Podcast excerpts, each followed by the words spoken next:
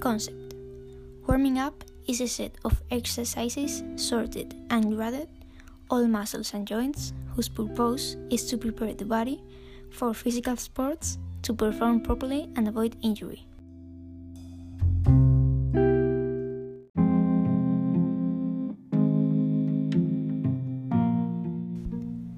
An exercise session has three parts warm up, main activity, and cool down.